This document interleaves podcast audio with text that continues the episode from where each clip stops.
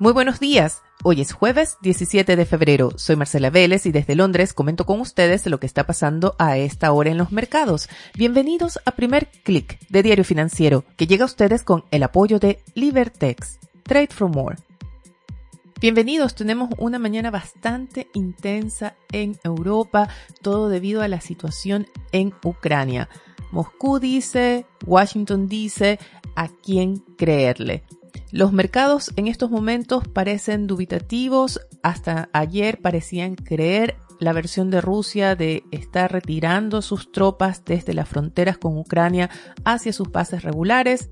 Hoy parecen algo más convencidos de las acusaciones de Washington que aseguran que Moscú miente y que, por el contrario, otros 7.000 efectivos se habrían sumado a las fuerzas que ya rodean Ucrania.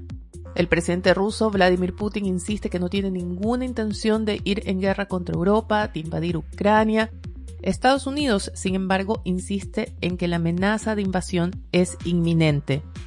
Para grabar más el escenario, esta mañana hay reportes desde la región de Donbass. Esta es una zona al este de Ucrania dominada por rebeldes separatistas que tienen el respaldo de Moscú y estos rebeldes denuncian que fuerzas ucranianas han lanzado cuatro ataques en su territorio en las últimas 24 horas.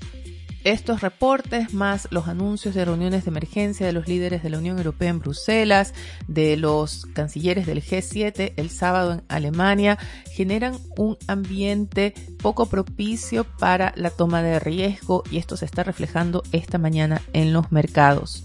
En Asia, el Nikkei cayó 0,83% en una sesión mixta para esa región y que dejó al índice regional más bien plano. En Europa también vemos una sesión mixta, pero el stock 600 marca una caída de 0,13%. Los futuros de Wall Street, por el contrario, están decididamente a la baja. El Nasdaq cae ya 0,66%, el S&P 500 y el Dow Jones en torno a un 0,52%. Vemos un claro refugio de los inversionistas en el oro y la plata. El oro sube más de 1% y la plata 0,91%. También vemos cierto refugio en el dólar que opera al alza. El índice de la divisa sube a esta hora 0,20% y por el contrario vemos caídas en las criptomonedas que ya han demostrado ser un activo que sufre cuando hay estas olas de aversión al riesgo. Vemos caídas de en torno 2-3% y el Bitcoin cae a 43.256 dólares. Es interesante ver también lo que está pasando en el mercado de materias primas. Vemos a esta hora alzas de más de 2% en los metales en los que Rusia tiene un rol importante en esos mercados. Por ejemplo, el níquel sube casi 3%, el paladio 2,62%, el aluminio más de 1%. Por el contrario, vemos caídas en el cobre que suele sufrir cuando hay cierta versión al riesgo o cuando hay expectativas de una disrupción en el ritmo de crecimiento económico. A esta hora el metal pierde 0,52% en Londres.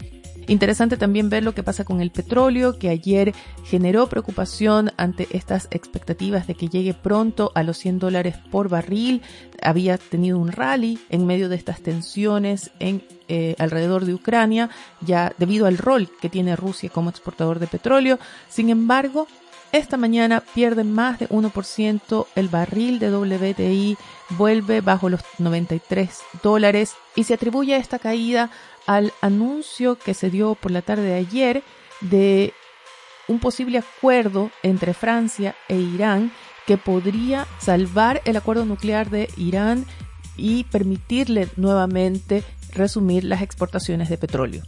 Pero salgamos del tema geopolítico porque hay otro factor muy importante que deben tener en cuenta los inversionistas y son las minutas de la Reserva Federal. El documento se publicó ayer, generó cierto alivio en los mercados. Esto se refleja en la caída que vemos en los rendimientos de los bonos del Tesoro a dos años que habían estado operando en torno a 1,57 durante la semana, ayer en torno a 1,52% y esta mañana están en torno a 1,47%. Las alzas recientes en los rendimientos de estos bonos eran reflejo de las expectativas en el mercado de una acción más agresiva de parte de la Reserva Federal. Sin embargo, las minutas se interpretaron como un banco central todavía no dispuesto a asumir un ajuste monetario muy agresivo, sino más bien alzas que se evaluarán reunión a reunión, se descarta una reunión de emergencia, incluso bajaron las apuestas en el mercado de que el alza de la próxima reunión, que ya se da por descontado, será de 50 puntos base y comienzan de nuevo a aumentar las apuestas por un alza de 25 puntos base. Pero hay que tener mucho ojo porque la reunión de la Fed se dio antes de que tengamos una nueva serie de cifras que dan claras señales de sobrecalentamiento de la economía estadounidense. Hemos visto un alza muy por encima de lo esperado de las ventas de retail. Esto a pesar de la pandemia, de la variante de Omicron, de la inflación, también de los problemas de las cadenas de suministros, el consumo sigue creciendo. También hemos visto alzas por encima de lo esperado de los índices de precios del productor. Empresas como Heineken diciendo que no podrán resistir mucho más el no traspasar los precios a los consumidores. Así que hay una serie de señales que todavía no estaban cuando se dio esta reunión de la FED. Y en la agenda para hoy tenemos también nuevos reportes económicos desde Estados Unidos. Se entregan cifras de inicio de construcción de viviendas además del reporte semanal de solicitudes de subsidios por desempleo. El mercado estará atento también a los resultados de Walmart y a la reunión de los bancos de Wall Street, de los principales bancos de Wall Street, en el foro organizado por Credit Suisse en Florida. Antes de despedirme, quiero revisar los temas que trae Diario Financiero en su portada. El titular es para las cifras récord que reporta la salmonera Mowi al cierre de 2021. También se destaca que los principales bancos parten el año con alzas en sus utilidades.